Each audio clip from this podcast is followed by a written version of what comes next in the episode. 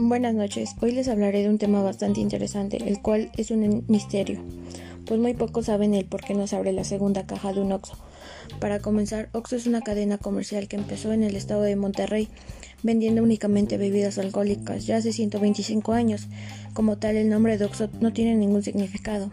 Al principio era el dibujo de un carrito de supermercado. Las X eran una canastilla y las O las ruedas. Ahora sí, el por qué no se abre la caja 2 es todo un enigma, pues cuando tenemos prisa lo que queremos es que el otro colaborador de la empresa nos cobre, pero no es tan fácil ya que todo lleva un proceso. En primer lugar, una de las razones por las cuales no se abre inmediatamente es que en esta caja se encarga de recibir o pedir el producto a los proveedores de la cadena comercial, el cual los colaboradores tienen que hacer un acomodo llamado PEPS, primeras entradas, primeras salidas. La segunda razón por la cual no se abre la caja 2 es porque en cada negocio sucursal se debe llevar a cabo un control de todo. Ahí se capturan inventarios, se hacen devoluciones de producto dañado.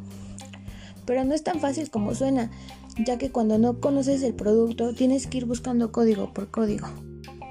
En algunas tiendas contamos con tres máquinas, las cuales deben de estar abiertas totalmente. Son dos y la otra es únicamente para procesos. De ahí en fuera hay tiendas que solamente contamos con dos máquinas, la cual en la máquina 1 es donde se cobra más y en la máquina 2 pues evidentemente se tiene que hacer todos los procesos.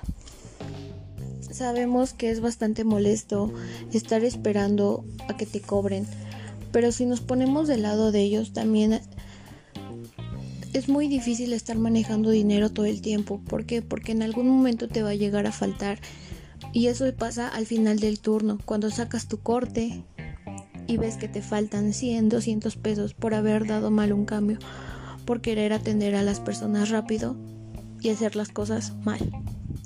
Mal me refiero a no dar bien tu cambio, a no fijarte. Y todo eso nos lleva a consecuencias. Las consecuencias es pagar.